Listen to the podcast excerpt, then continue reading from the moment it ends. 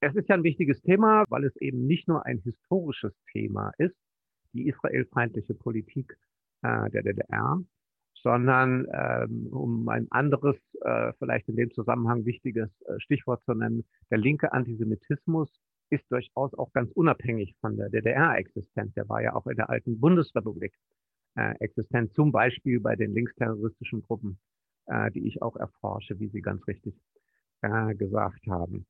Ähm, nächster Punkt, bevor ich ganz richtig einsteige, ist, ähm, ich will nochmal sagen, dass es, dass die DDR eine Gesellschaft, ein Staat wurde, die eine Diktatur war und die auch antisemitische Politik nach innen und nach außen betrieb.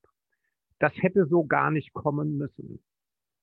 Äh, da gibt es keine Naturnotwendigkeit, dass das äh, so war, keinen Zwang. Äh, Geschichte verläuft ja nicht zwanghaft, sondern da gibt es Leute, die Entscheidungen treffen. Und ähm, insofern ist dieses Thema, ähm, das ich jetzt erstmal so objektivierend vorstelle, man muss immer im Kopf behalten, es hätte so nicht kommen müssen, obwohl es so gekommen ist. Ähm, als erster wichtiger Punkt äh, ist nochmal äh, zu erinnern an das Ende der Shoah, an das Ende des Nationalsozialismus.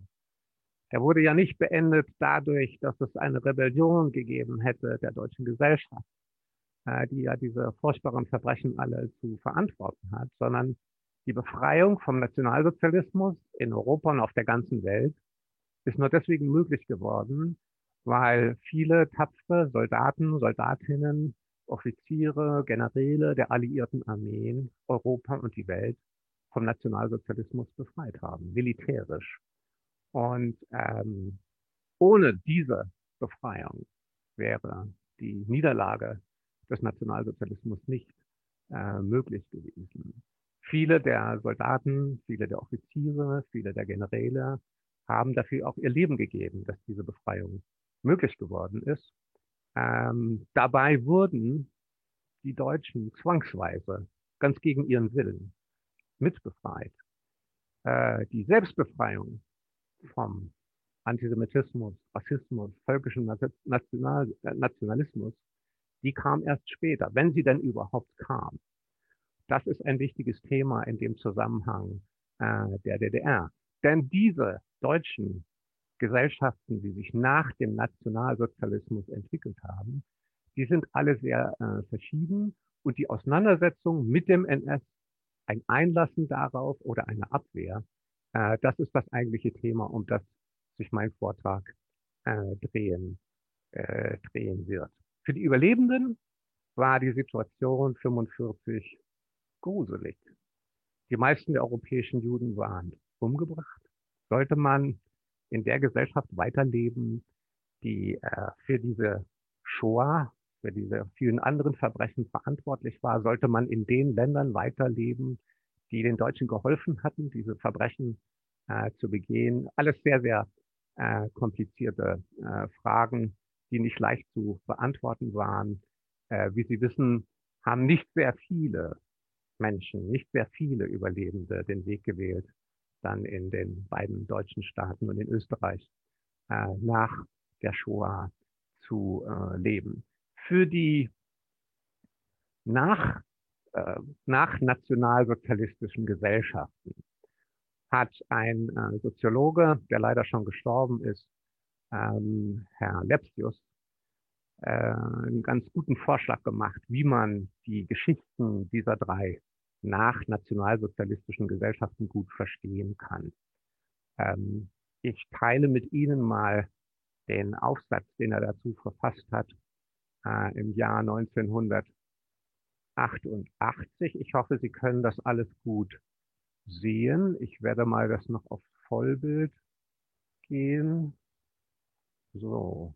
Ich hoffe, Sie können es jetzt gut sehen. Den Titel des Aufsatzes der Aufsatz, in dem der das erläutert hat, der Herr Lepsius, heißt das Erbe des Nationalsozialismus und die politische Kultur der Nachfolgestaaten des Großdeutschen Reiches. Der Aufsatz ist 88 erschienen. Es war zunächst ein Vortrag auf dem Soziologentag gewesen. Und Herr Lepsius äh, sagt, es gibt, gab sozusagen drei Wege, wie die nach nationalsozialistischen Gesellschaften sich mit dem NS, äh, mit der Shoah äh, und mit den anderen Verbrechen auseinandersetzten. Den ersten Weg, äh, den wählten die Österreicher. Die argumentierten im Grunde genommen, wir sind nicht verantwortlich, äh, wir sind selbst ja das erste Opfer äh, der Nazis äh, gewesen und äh, wir waren sogar nur Objekt, Objekt von Entscheidungen. Uns kann man diese furchtbaren Verbrechen und die Shoah nicht äh, zurechnen. Das war der österreichische Weg. Ähm, die DDR wählte einen anderen Weg.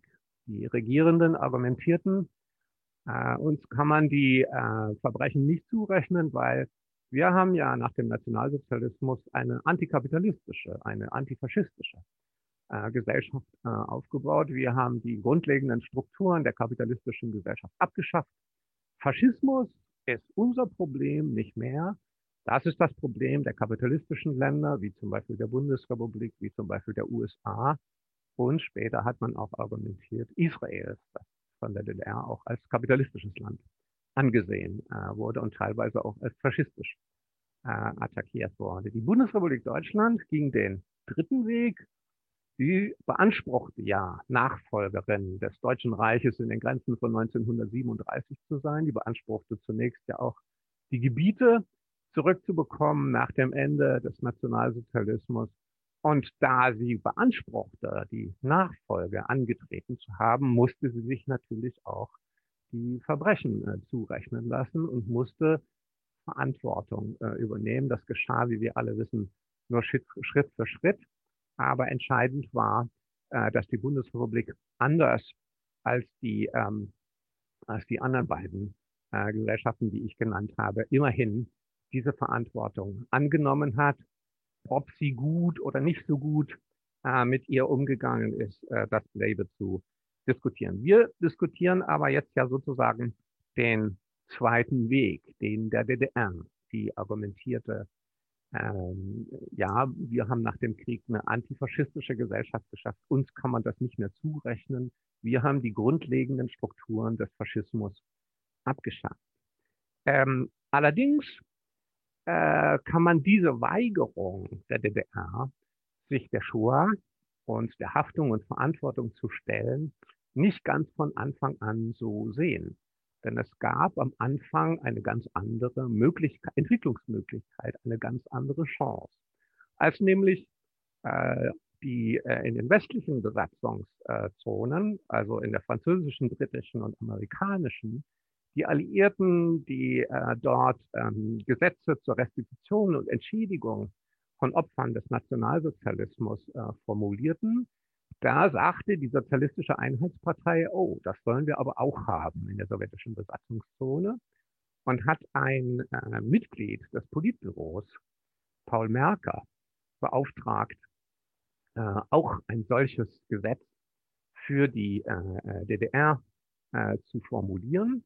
Äh, der Paul Merker wurde deswegen äh, genommen, weil er, Moment, weil er im Exil in Mexiko gewesen ist und dort schon äh, mit seinen Genossen und Freunden darüber debattiert hatte, wie das dann wäre, wenn der Nationalsozialismus zu Ende ist und dass man ein solches Gesetz zur Restitution und zur Entschädigung, dass man so etwas schaffen äh, müsste. Er hat dazu auch ein Buch verfasst, äh, was es leider nur noch antiquarisch gibt. Äh, das habe ich Ihnen hier äh, mitgebracht sozusagen. Paul Merker, Deutschland sein oder nicht sein. Ähm, in der Edition El Libro Libre ist das erschienen. Leider nur noch antiquarisch zu haben, kosten beide Bände zurzeit bei ZVRB, ich habe vorhin nochmal nachgeguckt, 180 äh, äh, Euro. Und äh, also Paul Merker wurde nicht ähm, zufällig ausgewählt, dieses äh, Gesetz äh, zu, zu überlegen. Als es dann allerdings fertig war, ähm, war man überhaupt nicht äh, zufrieden äh, mit dieser Sache.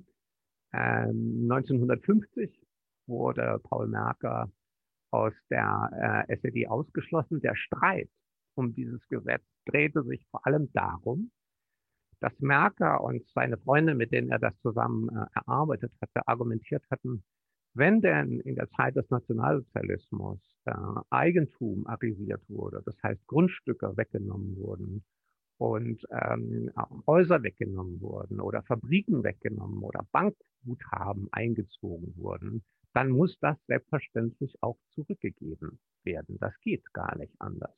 Und darin entzündete sich äh, der Hauptkritikpunkt.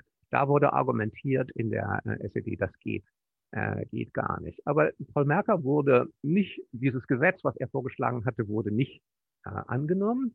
Er wurde 1950 aus der Partei ausgeschlossen und 1952 sogar äh, verhaftet. Es wurde ein Prozess äh, vorbereitet. Das, was man ihm vorwarf, hat das Zentralkomitee der SED in einem Beschluss von 1952 vom äh, Dezember äh, festgehalten.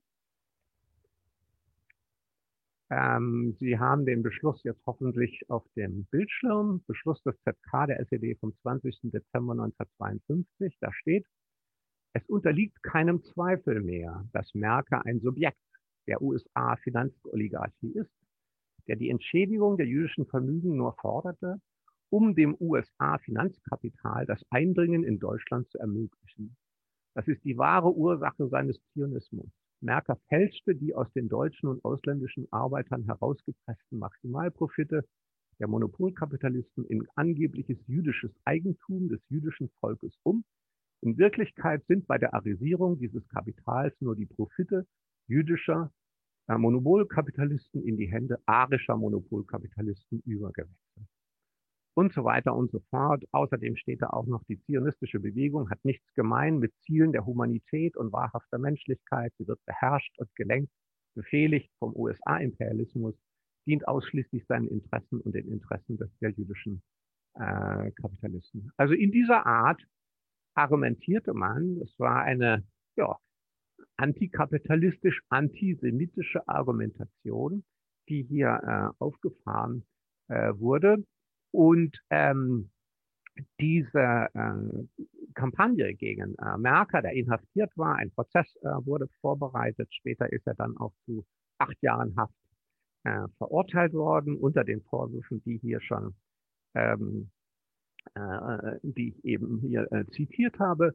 Diese Kampagne gegen Merker stand im Dezember und Jan Dezember 52, Januar 53 nicht allein. Das war eine Kampagne, kurz gesagt gegen alle Juden äh, in der DDR und vor allem gegen diejenigen, die ähm, äh, in der Emigration überlebt hatten und aus der Emigration zurückgekommen waren. Aus der Emigration vor allem aus den westlichen Ländern, sprich USA, sprich äh, äh, Großbritannien.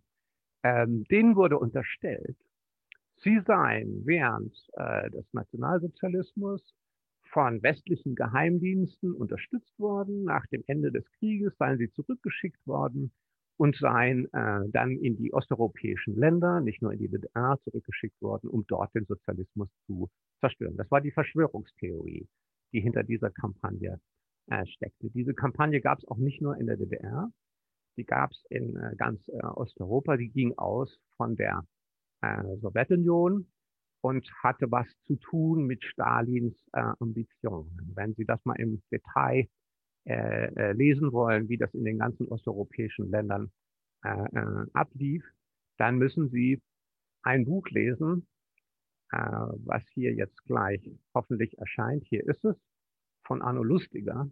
Rotbuch Stalin und die Juden heißt das sehr wichtige Lektüre. Hier wird deutlich, äh, dass Stalins Politik direkt nach dem Krieg sich änderte. Zunächst, unmittelbar nach dem Krieg, hatte die Sowjetunion die Gründung eines Staates äh, in äh, Israel äh, unterstützt, als der berühmte Teilungsbeschluss gefasst wurde der Vereinten Nationen 1947, der das britische Mandatsgebiet in zwei, einen jüdischen und einen arabischen Staat teilte oder besser gesagt erlaubte, dass eben, äh, diese zwei Staaten äh, gegründet werden sollten. Da hat die Sowjetunion sich dafür ausgesprochen, ganz vehement, auch unter Hinweis auf die Shoah und auf die äh, Verbrechen wurde argumentiert, das ist jetzt äh, wichtig und nötig, dass das äh, geschieht. Und als nach der Gründung des Staates Israel 1948 die arabischen Nachbarn das neu gegründete Israel attackierten, mit einem Krieg überzogen, da hat die Sowjetunion Waffen geliefert über die Tschechoslowakei, sodass Israel diesen Krieg, äh, äh, den Unabhängigkeitskrieg, äh, gewinnen konnte. Ähm, Stalin machte das allerdings nicht so ganz äh, selbstlos. Also er war der Auffassung, äh, Israel könnte sich in eine, in eine äh, Gesellschaft der östlichen Hemisphäre, also in ein sozialistisches ein Land des sozialistischen Lagers äh, verwandeln. Das war die wesentliche Ursache, warum er das, die Gründung Israels unterstützt hat. Als dann bemerkbar war, dass Israel eine Demokratie wurde, bis heute die einzige Demokratie im, im, im Nahen Osten, da hat er seine Unterstützung eingestellt und hat sich außenpolitisch umorientiert auf die Unterstützung von arabischen Gesellschaften, die ja im Krieg äh, mit Israel sich befanden und nach 48 dann maximal in einem äh, äh, Waffenstillstand äh, sich befanden. Diese ganze Kampagne gegen Juden, gegen Westimmigranten in den äh, osteuropäischen äh, Gesellschaften und in der DDR, die war sozusagen die innenpolitische Absicherung dieses außenpolitischen Positionswechsels äh, von Stalin. Äh, allerdings hat sie doch in Deutschland noch eine äh, ja, besondere äh, Bedeutung, denn schließlich war es hier so, dass die deutschen nicht-jüdischen Kommunisten sich sozusagen gegen ihre jüdischen Leidensgenossen wendeten, mit denen sie gegen die Nazis gekämpft hatten, mit denen sie bei den Nazis in Konzentrationslagern gesessen hatten. Also das hatte schon nochmal eine eigene Brisanz in der deutschen Gesellschaft und warum die SED sich nicht geweigert hat, diese Kampagne mitzumachen gegen die Juden äh, in der DDR. Das ist, ähm, das ist sozusagen der Punkt, über den wir reden. Wie konnte das sein, dass Genossinnen und Genossen, andere jüdische Genossen, als Agenten des US-Imperialismus, als Agenten des Zionismus, äh, so wie, äh, wie eben Merker äh, äh, attackiert. Merker war im Übrigen kein Jude gewesen. Er wurde allerdings äh, wegen seiner Parteinahme für Israel und wegen seiner Parteinahme äh, für Juden in der DDR als Judenknecht äh, attackiert ähm, und äh, gesehen. Also ähm, die, der Beginn des linken Antisemitismus in der DDR, der israelfeindlichen Politik, der liegt in den 50er Jahren in der Auseinandersetzung um ein Gesetz zur Restitution äh, und, und, Entschädigung von Opfern äh, des Nationalsozialismus. Und in dem Kontext beginnt dieser linke Antisemitismus äh, Bedeutung äh, zu gewinnen. Wir wissen, dass Antisemitismus im Mittelalter bediente er sich äh, sozusagen des Vorurteilsbildes vom Gottesmörder. Die äh, Juden wurden, denen wurde vorgeworfen, sie hätten Jesus umgebracht. Das heißt, sie wurden charakterisiert als eine große, aggressive, hinterhältige Macht, der es sogar gelungen war, äh, äh den Sohn Gottes umzubringen. Das hat sich im 19. Jahrhundert geändert. Äh, die, äh, das Vorurteil war jetzt nicht mehr der Gottesmord. Das Vorurteil war, die Juden stecken hinter allem Schlimmen, allen schlechten Entwicklungen äh, der Moderne, äh, hinter dem Kommerz, hinter der Urbanisierung, hinter der Industrialisierung äh, der Gesellschaft. Sie sind für alles, was an dieser modernen Welt äh, schrecklich ist, äh, verantwortlich. Der äh, Hauptknüller von der Lektüre her gesehen ähm, im 19. Jahrhundert Moment, ich muss erst auf die richtige Folie.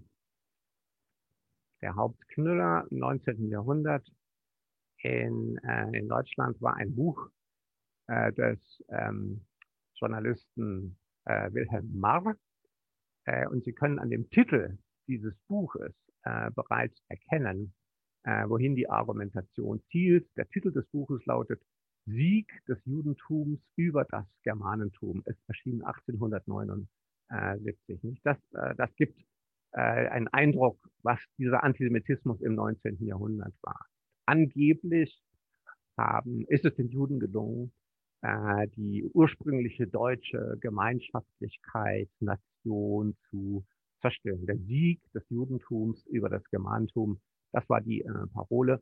Das ist Antisemitismus im 19. Jahrhundert. Der linke Antisemitismus, der hier in der äh, DDR äh, aufscheint, der ist so ähnlich. Nicht? Die Juden sind der Kapitalismus, sind der Imperialismus, äh, dem es gelingt, äh, oder der, der den Versuch macht, in die DDR einzudringen. Und äh, Paul Merker ist sozusagen der Agent, äh, der den Versuch gemacht hat, äh, das äh, von den deutschen Arbeitern erwirtschaftete äh, äh, Eigentum an zionistische Kapitalisten zu transferieren. Das ist das Bild, was hier aufgerufen wird. Es ist so ähnlich wie der äh, Antisemitismus des 19. Jahrhunderts, äh, ist aber nicht ganz genau äh, das, äh, das Gleiche. Ähm, aber es war nicht nur die äh, Zurückweisung ähm, der, der, der, äh, der Entschädigung, der Restitution, die den linken Antisemitismus in der DDR äh, zu, äh, zu einem Fakt, wesentlichen Faktor äh, gemacht hat. Dieser äh, Antisemitismus, der in den 50er Jahren zum ersten Mal auftrat in der äh, Debatte um äh, Entschädigung, hat sich später in der DDR noch weiter äh, radikalisiert. Und zwar in folgendem Zusammenhang. Äh, in den 50er Jahren war die DDR eigentlich ein Staat, der nur innerhalb äh, des äh, Warschauer Paktes, kurz gesagt, äh, akzeptiert war. Weitere Staaten haben sich äh, international für die DDR nicht äh, interessiert. Und in den 60er Jahren, in den 70er Jahren, ähm, äh, haben dann die Staatslenker, äh, die Chefs der SPD, erst Walter Ulbricht, später Erich Honecker, den Versuch gemacht, die DDR weiter ähm, äh, anerkennen, ähm, anerkannt äh, zu äh, bekommen und sind dabei auf die Idee verfallen, okay, wenn uns sonst keiner äh, mag, keiner akzeptieren äh, will, dann versuchen wir es doch da bei den Gesellschaften, die sich im Krieg äh, gegen Israel äh, befinden. Also dienen wir uns an als eine Kraft, die in Europa äh, mit auf der Seite der Gegner und Feinde Israels steht. Äh, so ist es dann auch äh, gekommen. Diese Politik, äh, die DDR zu einem äh, Bündnispartner äh, der, äh, äh, der Staaten äh, zu machen, die ähm, äh, im Krieg mit, äh, mit Israel sich befanden, die hat äh, Walter Ulbricht eingeleitet 1967 äh, hat eine Rede gehalten äh, in Leipzig. Das war im Zusammenhang mit dem äh, Sechstagekrieg, einige Tage nach dessen Ende. Und äh, daran, an dieser Rede kann man gut erkennen, wie sehr sich der ähm, Antisemitismus, der linke Antisemitismus, wie der sich noch radikalisiert. Ulbricht sagte in dieser Rede zum Beispiel, die Welt kann nicht akzeptieren, dass ein Vierteljahrhundert nach dem Zweiten Weltkrieg der Aggressor Israel und seine Männer hinter den Kulissen ein Sinai-Protektorat oder ein Generalgouvernement Jordanien zur erneuten kolonialen Unterdrückung der arabischen Völker schaffen. Weiß nicht, ob bei Ihnen äh, auch die Ohren klingeln, wenn Sie solche Wörter lesen wie Sinai-Protektorat oder Generalgouvernement Jordanien. Nicht? Was, was Ulrich hier formulierte oder sprachlich durchklingen ließ, war, äh, dass er im Grunde genommen Israel als eine Nachfolge, eine, National, äh, als eine Gesellschaft ansah, die nationalsozialistische Politik machte. Das Wort vom Generalgouvernement war die Bezeichnung ähm, der deutschen Nazis für das besetzte Polen, ein Teil des besetzten Polen. Protektorat verwendete man im Zusammenhang mit Böhmen und Mähren. Also Ulbricht versucht in dieser Rede äh, eine klare Parallele zu ziehen zwischen der israelischen Politik und äh, der nationalsozialistischen äh, Politik. Es wird noch deutlicher, wenn Sie das dritte Zitat aus dieser Rede anschauen, ich lese es vor, was für ein verdammter Hohn unter der Hitlerherrschaft wurden in Auschwitz und in anderen Vernichtungslagern polnische, niederländische und ungarische Staatsbürger, Frauen, Kinder, ältere Frauen und Männer ermordet.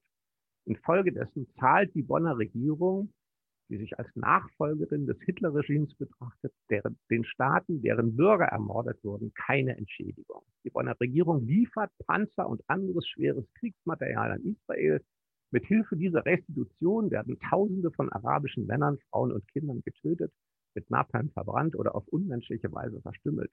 Es ist eine Schande, dass die westdeutsche Regierung zu solchem Zynismus fähig ist. Hier ist die Argumentation noch deutlicher. Die früher Faschiste, das früher faschistische Deutschland unterstützt heute eine faschistische Aggression von Israel gegen arabische Männer, Frauen und Kinder. Das ist die Argumentation, das ist das Bild, was gemacht wird. Also zusätzlich zu der schon in den 50er Jahren hörbaren äh, Argumentation, Juden sind diese brutalen Kapitalisten, die alle ausbeuten, äh, kommt jetzt noch das Bild, der jüdische Staat, die Politik des jüdischen Staates ist gleichzusetzen mit der nationalsozialistischen äh, Politik. Äh, das hat sich auch noch in den späteren Jahren äh, noch weiter radikalisiert. Das war nicht nur eine Politik der, der DDR, die nach dieser Rede Ulbrichts im Übrigen anfing, arabische Gesellschaften auch zu bewaffnen und ähm, die äh, ähm, äh, mit Waffen auszustatten. Ähm, äh, sie hat auch international, in internationalen Organisationen begonnen, äh, an der Propaganda und an der Dämonisierung Israels mitzuwirken. Vielleicht sagt Ihnen etwas, äh, das habe ich jetzt hier eingeblendet, die berühmte Resolution der Vereinten Nationen vom November 1975, in, denen, in der ähm, der Zionismus mit Rassismus gleichgesetzt wird. Das wurde natürlich auch von der DDR mit unterstützt. Das heißt, die DDR hat sich der Antisemitismus äh, trotz Antifaschismus äh, der hat sich in der Zeit der DDR noch radikalisiert. In den 50er Jahren richtete er sich nur, in Anführungsstrichen, gegen Juden, die in der DDR lebten, gegen die Vorstellung, äh, dass äh, für diejenigen, die unter dem Nationalsozialismus gelitten hatten, die von den Nazis ermordet worden waren, dass da Restitution und Entschädigung ähm, äh, nötig wäre. Jetzt ging es äh, darum, auch eine Argumentation zu entwickeln, die möglich machte, Politiken mit zu unterstützen, die kriegerisch gegen Israel äh, gerichtet waren. Die DDR war auch äh, das erste Land äh, im Ostblock, was ein PLO-Büro aufgemacht hat, nämlich im Jahr 1973. Und ähm, da ist diese Politik, dass die äh, DDR die Feinde Israels unterstützte, ganz massiv äh, öffentlich äh, geworden. Ich habe Ihnen hier mitgebracht einen äh, Brief, einen Auszug aus einem Brief von Heinz Galinski, äh, damals äh, der Vorsitzende der, der Westberliner jüdischen Gemeinde. Und der hat einen offenen Brief an ähm, Erich Honecker geschrieben, eben zu dem Zeitpunkt, als das äh, Büro der PLO in Ostberlin eröffnet wurde. Und er schreibt da drin, ich lese es vor, weil das unser Thema Antisemitismus trotz Antifaschismus äh, behandelt. Er schreibt da drin, mit Erstaunen sehen wir, dass die Haltung der DDR gegenüber Israel feindseliger ist als in anderen sozialistischen Ländern. Jetzt hören wir von ihrer Seite die Versicherung, dass sie gar nichts gegen Juden haben. Vielmehr sei es nur der Zionismus, den sie verurteilen und bekämpfen. Wir haben negative praktische Erfahrungen mit solchen Theorien gemacht. Es schmerzt uns besonders, dass Menschen, die mit uns unter dem Nationalsozialismus gelitten und gegen ihn gekämpft haben, solche destruktiven Emotionen und Gefühle fördern, seit über 28 Jahren nach dem Zusammenbruch der nationalsozialistischen Gewaltherrschaft haben die wenigen Überlebenden in unserer Gemeinde wie auch ihre politischen Freunde betont, dass die Solidarität der vom nationalsozialistischen Regime Verfolgten eine der wichtigsten Voraussetzungen für die wirksame Bekämpfung des bösen Geistes der Vergangenheit ist. Sie und Ihre politischen Freunde haben diese Position offensichtlich aufgegeben. Soweit dieser Brief von ähm, Heinz Galinski an, an Erich Honecker, der nochmal deutlich macht, wie klar damals auch für Außenstehende deutlich war, was sich da in der DDR entwickelte und wie sich diese Politik radikalisierte in den 50er Jahren. Als äh, Paul Merkel angeklagt äh, worden war, in dem Winter 52, äh, 53, als man ihn inhaftiert hatte, da hatte die antisemitische Kampagne dazu geführt, dass große Teile der in der DDR lebenden Juden die DDR verließen. Man hat durch die Propaganda in den Medien, durch Inhaftierung und anderes, hat man geahnt, dass sich hier etwas Schreckliches vorbereitet. Und so sind viele Leute geflohen. Etwa 500 äh, Juden sind im Winter 52, 53 aus der DDR geflohen in die Bundesrepublik. Jetzt, in den 60er Jahren, nach dem Sechstagekrieg, war das noch wesentlich radikaler, was die DDR äh, Politik machte, nämlich sie fing an, arabische Staaten zu bewaffnen, Kriege gegen Israel zu führen und sie unterstützte die PLO, die auch ja vor Attacken auf Zivilisten äh, in Israel nicht zurückschreckte und nicht nur in Israel, sondern auch äh, in Europa äh, diese Terrorpolitik äh, verbreitete. Also das ist ein Radikalisierungsprozess äh, des Antisemitismus, ähm, der äh, der sich hier vollzieht in der Entwicklung der DDR von den 50er Jahren bis in die ähm, äh, 60er Jahre. Wenn Sie das alles im Detail äh, äh, verfolgen wollen, wir haben ja in diesem Vortrag nicht so viel Zeit, dann schlage ich Ihnen vor, ähm, ähm, Bücher äh, zu lesen, äh, die das äh, im Detail äh, darstellen. Und da brauchen Sie unbedingt die, das Buch von Jeffrey Herf, ähm, das auf Englisch Undeclared Wars with Israel heißt und äh, seine deutsche Fassung Unerklärte Kriege gegen Israel, die 2019 erschienen ist. Da wird das alles im Detail äh, aufgeschlüsselt. Da kriegen Sie auch ganz genau erzählt, äh, was man aus den Dokumenten in den DDR-Archiven heute äh, erfahren kann, wie viele Flugzeuge Israel lieferte, äh, äh die DDR lieferte, wie viel Maschinengewehre, wie viel äh, Munition geliefert wurde und so weiter.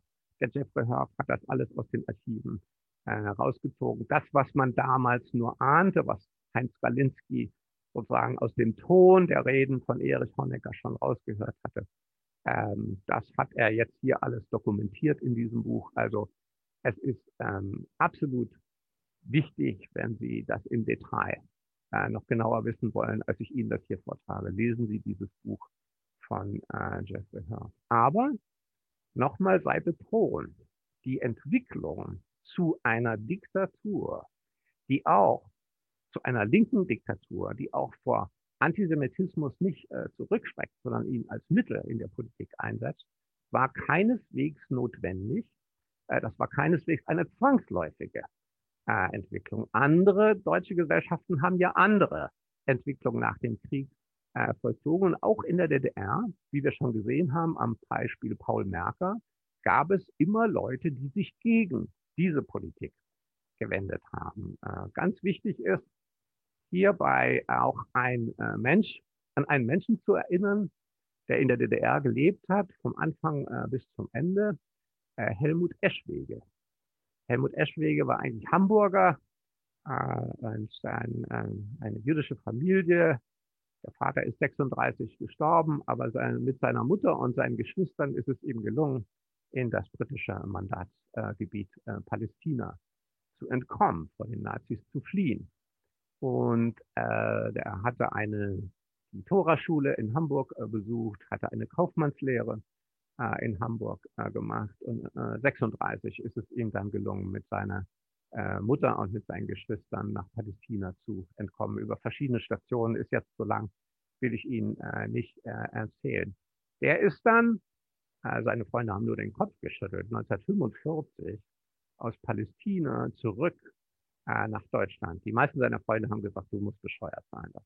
Wie kannst du ins Land der Täter äh, zurückkommen. Das kann doch gar nicht sein. Aber er war davon überzeugt, ähm, dass es sogar seine Pflicht wäre, dorthin zu gehen. Und er hat dann, äh, das will ich Ihnen äh, vortragen, das charakterisiert seine Haltung, wie er zurückkommt, hat dann an, auf Anforderung an den Paul Merker, von dem ich ja schon gesprochen habe, mal aufgeschrieben, was er denkt, was gut wäre, was eine linke deutsche Regierung jetzt sagen und tun äh, sollte.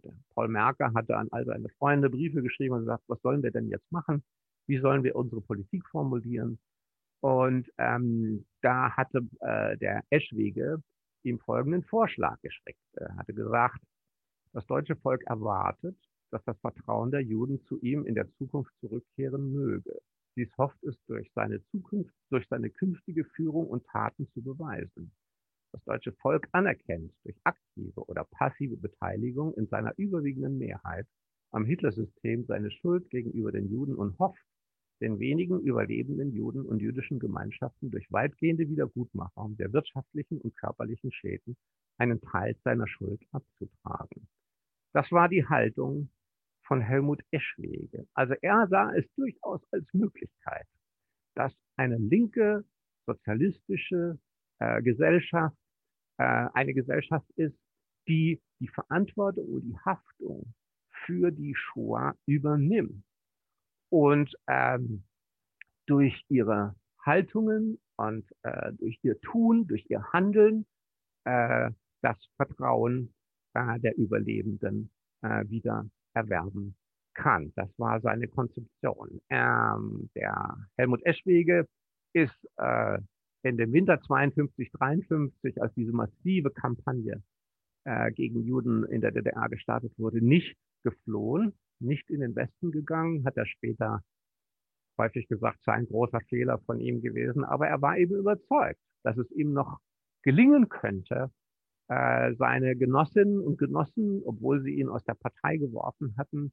zu überzeugen. Ich gehe nochmal zurück zu der ähm, Autobiografie, die ich Ihnen hier schon gezeigt hatte, die er geschrieben hat in den 50er Jahren. Sie sehen den Titel, der heißt Fremd unter meinesgleichen. Helmut Eschwege war ein Linker und er war gleichzeitig ein Jude. Und er meinte, dass das kein Widerspruch, kein Gegensatz sein muss und auch nicht sein darf.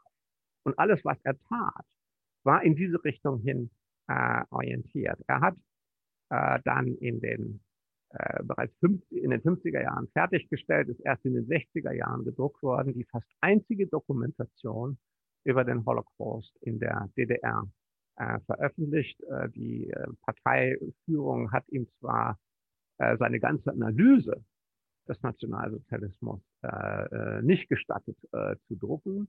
Sie haben ihm nur gestattet, äh, eine Dokumentation äh, äh, daraus zu machen. Das Vorwort wurde dann von parteioffiziösen Historikern äh, zugeliefert, aber immerhin die Dokumente konnten äh, gedruckt werden und so ist dieses Buch Kennzeichen J äh, in der DDR erschienen, wie Sie äh, sehen im Verlag, äh, im, im, im deutschen äh, Verlag. Es ist gleichzeitig übrigens auch in der Bundesrepublik erschienen, äh, in dem Röderberg Verlag, der so ein bisschen DKP nah ist, äh, wenn Ihnen das noch was äh, sagt. Also Eschwege hat nicht nur äh, äh damals mit dem Brief äh, an Paul Merker, sondern auch mit seinen späteren Arbeiten.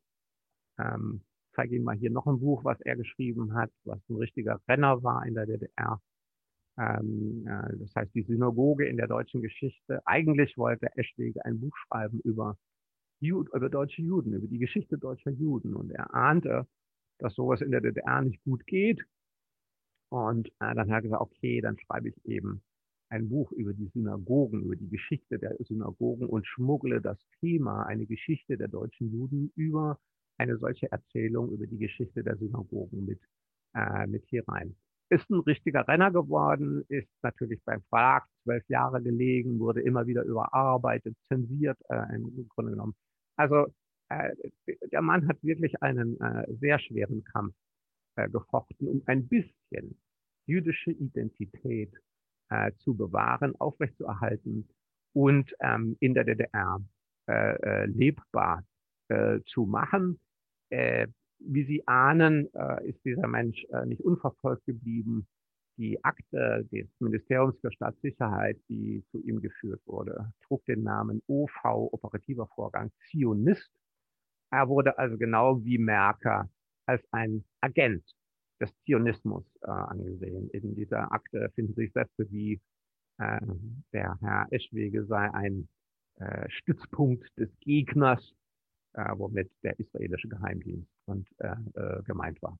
Also trotzdem, unter schweren Bedingungen hat ein Linker, der durchaus große Sympathie mit dem Projekt äh, DDR hatte, den Versuch gemacht, äh, dass hier ähm, sich ähm, äh, eine DDR äh, entwickelt, die Verantwortung und Haftung übernimmt und in der Juden leben äh, können und in der sie ihre Identität bewahren können, was aus der Perspektive allerdings des Regimes äh, ein verbrecherisches Unterfangen war.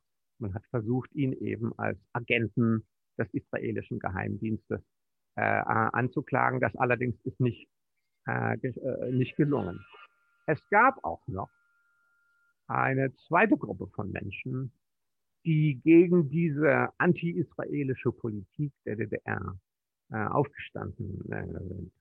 Äh, und zwar haben die sich versammelt in der Gruppe Aktion Sühnezeichen. Aktion Sühnezeichen ist Ihnen möglicherweise bekannt, ist von einem äh, evangelischen ähm, Pastor Lothar Kreisig gegründet worden. Der ist 1898 äh, in Sachsen äh, geboren, war einer der wichtigen Widerständler im Nationalsozialismus, war der einzige Jurist, der eine Anklage gegen die Euthanasiemorde äh, gestellt hatte und ähm, ist dafür rausgeflogen, äh, auf dem Bauernhof äh, überlebt und dort jede Menge Menschen versteckt, hat heute einen, ein Ehrenmal in Yad Vashem, gilt als einer der Gerechten äh, unter den Völkern. Nach dem Krieg hat er gemeint, na, mit dem Juristen, das wird nichts, die DDR ist eine Diktatur.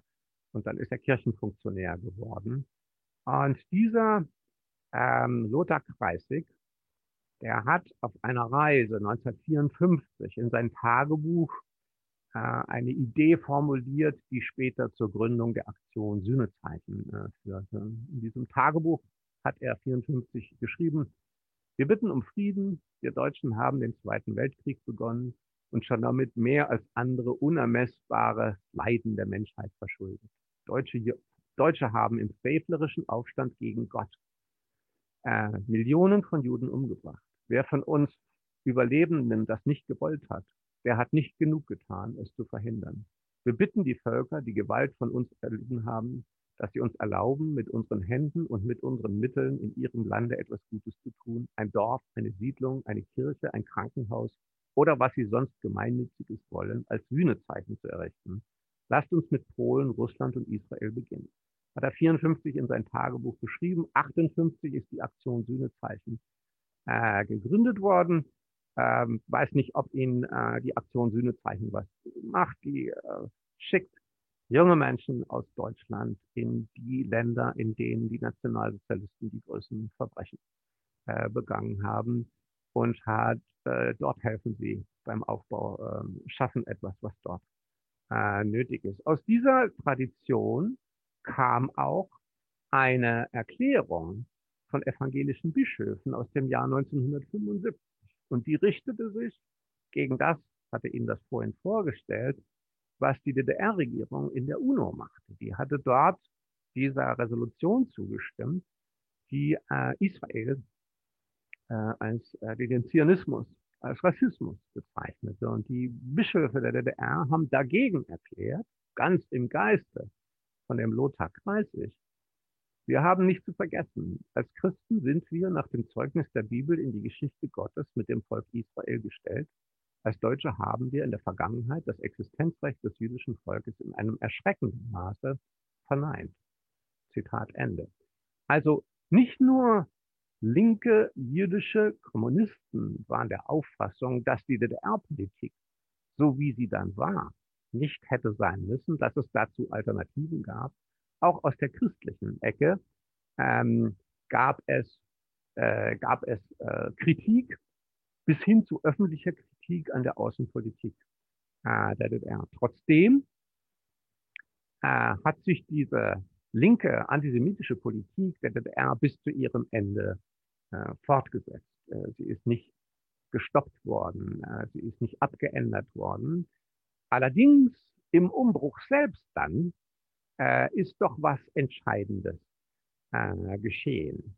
Ähm, die erste entscheidende äh, Entwicklung war am 12. Februar 1990. Da hat nämlich äh, der runde Tisch, äh, das war das, äh, das Organ, wo sich die, wo die DDR und die Bürgerrechtler um die Einführung der Demokratie in der DDR äh, gestritten haben. Der runde Tisch, der hat eine, äh, einen Entschluss, einen Beschluss gefasst äh, und hat die DDR-Regierung, die damalige provisorische DDR-Regierung beauftragt, eine Änderung äh, ihrer Politik herbeizuführen. Der Beschluss liest sich folgendermaßen. Seit Wochen hören wir von antijüdischen Pogromdrohungen in verschiedenen sowjetischen Städten. Antisemitische und nationalistische Kräfte haben sich organisiert und bedrohen das Leben von Juden. Diese Entwicklung bedroht nicht nur Menschenleben, sie stellt auch den Erfolg der Perestroika in der Sowjetunion in Frage. Eingedenk der Tatsache, dass bei den Judenverfolgungen und Vernichtungen durch den deutschen Faschismus die ganze Welt zugesehen hat, rufen wir auf, die deutsche Schmach der Vergangenheit nicht zu wiederholen. Ein talmudisches Gesetz sagt, alle Gesetze müssen gebrochen werden, wenn ein Leben gerettet werden kann. Deshalb fordern wir, dass die DDR Voraussetzung zur sofortigen Aufnahme von sowjetischen Juden, die es wünschen, uh, unabhängig von bestehenden Rechtsvorschriften trifft. Das war wirklich revolutionär. Und äh, am runden Tisch, wo ja nicht nur Bürgerrechtler saßen, sondern auch die Funktionäre von SED und anderen, wurde dem ohne Gegenstimme wurde das verabschiedet. Und die DDR-Regierung hat das dann auch äh, vollzogen. Ähm, als DDR und Bundesrepublik sich vereinigten, hat, ist dann von den Innenministern der Vereinigten Bundesrepublik äh, dieser Beschluss aufgenommen worden. Und Sie wissen vielleicht, äh, dass äh, nach dieser entscheidenden Schritt äh, der, des runden Tischs äh, der DDR ungefähr 220.000 Menschen aus der Sowjetunion Juden äh, nach äh, Deutschland äh, gekommen sind. Ein zweiter wesentlicher Beschluss soll äh, hier noch äh, Erwähnung finden. Dann komme ich auch äh, schon ähm, zu meinem äh, Ende. Ähm, und zwar ist das der Beschluss von der äh, Volkskammer, die ähm, im April 1990 neu äh, gewählt wurde. Hier sehen Sie ein Foto und bei der konstituierenden Sitzung äh, des Parlaments am 12. Äh, November, äh, da hat auf Initiative eines Bürgerrechtlers, Konrad Weiß, diese Volkskammer folgenden Beschluss gefasst. Äh, ist viel länger, als er hier steht. Ich habe Ihnen nur jetzt die Anfangssätze äh, rausgenommen. Da steht, wir, die ersten frei gewählten Parlamentarier der DDR, bekennen uns zur Verantwortung der Deutschen in der DDR für ihre Geschichte und ihre Zukunft und erklären einmütig vor der Weltöffentlichkeit, durch Deutsche ist während der Zeit des Nationalsozialismus den Völkern der Welt unermessliches Leid zugefügt worden. Nationalismus und Rassenwahn führen zum Völkermord insbesondere an den Juden aus allen europäischen Ländern, an den Völkern der Sowjetunion, am polnischen Volk und am Volk der Sinti und Roma. Diese Schuld darf niemals vergessen werden. Wir bitten die Juden in aller Welt um Verzeihung. Wir bitten das Volk in Israel um Verzeihung für Heuchelei und Feindseligkeit der offiziellen DDR-Politik gegenüber dem Staat Israel und für die Verfolgung und Entwürdigung jüdischer Mitbürger auch nach 1945 in unserem Lande. Das, so der Beschluss äh, der Volkskammer vom 12. April 1990. Der ganze Beschluss ist sehr viel länger, als ich das jetzt hier vorgetragen habe. Er ist als Begleitmaterial zum Einigungsvertrag ähm, der, der beiden deutschen Staaten äh, aufgenommen worden, um sozusagen den Geist zu charakterisieren, in dem diese Vereinigung der beiden deutschen Staaten äh, äh, stattfand. Also, ich komme zum Schluss. Äh, der linke Antisemitismus, äh, den die DDR entwickelte, hat sich von den 50er Jahren, den 60er Jahren nochmal weiter äh, radikalisiert. Er war wesentlich gerichtet gegen die, äh, die Idee, dass ähm, eine deutsche Gesellschaft nach 45 Verantwortung und Haftung übernehmen muss für die Verbrechen, die sie vorher begangen hat. Die äh, DDR hat sich da rausgemogelt, rausgeschummelt äh, mit der Argumentation, ähm, äh, diese, diese Juden, äh, diese, die, mit der Argumentation, man habe ja jetzt eine antikapitalistisch, antifaschistische Gesellschaft konstruiert und sei dafür nicht zuständig. Zuständig seien kapitalistische Länder wie die alte Bundesrepublik, die USA äh, und so weiter, die seien für den Faschismus äh, anfällig. Und diese Argumentation ist bis zum Ende der DDR durchgehalten worden, obwohl es dagegen auch immer Leute gab, die dagegen protestiert haben. Die konnten sich allerdings erst am Ende durchsetzen, wie äh, der Beschluss des Runden Tisches zur Aufnahme sowjetischer Juden äh, zeigt und wie diese Erklärung der Volkskammer vom 12. April 1990 äh, zeigt. Äh, nichtsdestotrotz ist anzunehmen, aber darüber kommen wir vielleicht gleich ins Gespräch, äh, dass natürlich mit so einem Beschluss äh, eine solche lang tradierte antisemitische Politik einer sozialistischen Diktatur mit so einem Beschluss einer Volkskammer nicht beendet ist, sondern sich das weiter tradiert, weiter im Denken und Fühlen von Menschen übrig bleibt. Ich danke Ihnen sehr für Ihre Aufmerksamkeit und wünsche, äh, dass wir eine lebhafte Diskussion haben. Ich habe diesen Beitrag, diese Präsentation, die ich hier gemacht habe, äh, als, äh, als PDF. Ich schicke das an die äh, Kollegen, die hier diese Veranstaltung organisieren und jeder, der von Ihnen möchte, der Interesse hat an den Büchern, Zitaten, woher das ist und so weiter, der kann das bei der DIG in Stuttgart sich äh, anfordern. Ja, aber jetzt freue ich mich auf Ihre Fragen.